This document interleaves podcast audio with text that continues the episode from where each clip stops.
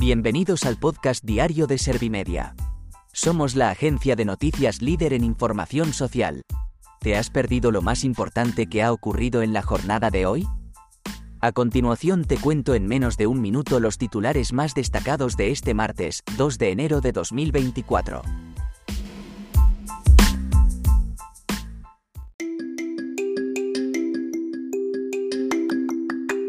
Jenny Hermoso dice al juez que el beso de Rubiales fue inesperado y no consentido. La Fiscalía decidirá si investiga el apaleamiento a un muñeco de Sánchez tras la denuncia del PSOE y el atestado policial.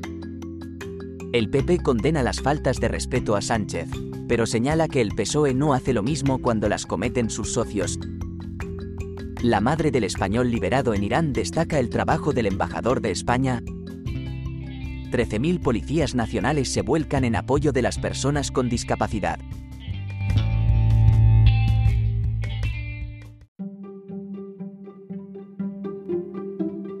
¿Te han sabido a poco los titulares? Pues ahora te resumo en un par de minutos los datos más importantes de estas noticias. La deportista Jenny Hermoso ha asegurado que el beso fue inesperado y en ningún momento consentido. Hermoso ha hecho referencia al momento en que se produjo el beso de Rubiales y también a la situación vivida tanto en el vuelo de vuelta a España como en su estancia en Ibiza.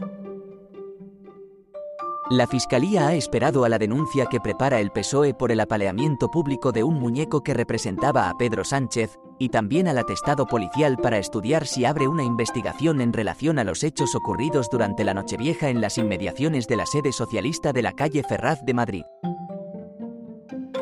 El Partido Popular ha manifestado este sobre la piñata con un muñeco caracterizado como el presidente del gobierno, Pedro Sánchez, que todo lo que no entre dentro de los límites del respeto cuenta con nuestro rechazo y condena. La madre del aventurero español Santiago Sánchez Cogedor, Celia Cogedor, ha afirmado este martes que sin la ayuda del embajador de España en Teherán su hijo no habría podido volver a casa. En el Día Internacional de la Policía, más de 13.000 agentes de la Policía Nacional han demostrado tener una sensibilidad especial hacia las personas con discapacidad. Lo ha demostrado el hecho de pertenecer a la Asociación a favor de personas con discapacidad de la Policía Nacional, ya que su objetivo es apoyar y ayudar a este colectivo.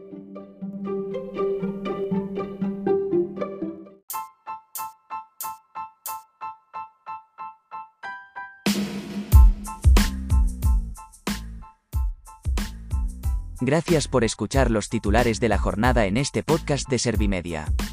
Como habrás notado, soy una inteligencia artificial que está aprendiendo a contar las noticias más relevantes de cada jornada. Poco a poco iré mejorando. Gracias por confiar en mí y gracias por informarte con Servimedia. Servimedia, líder en información social.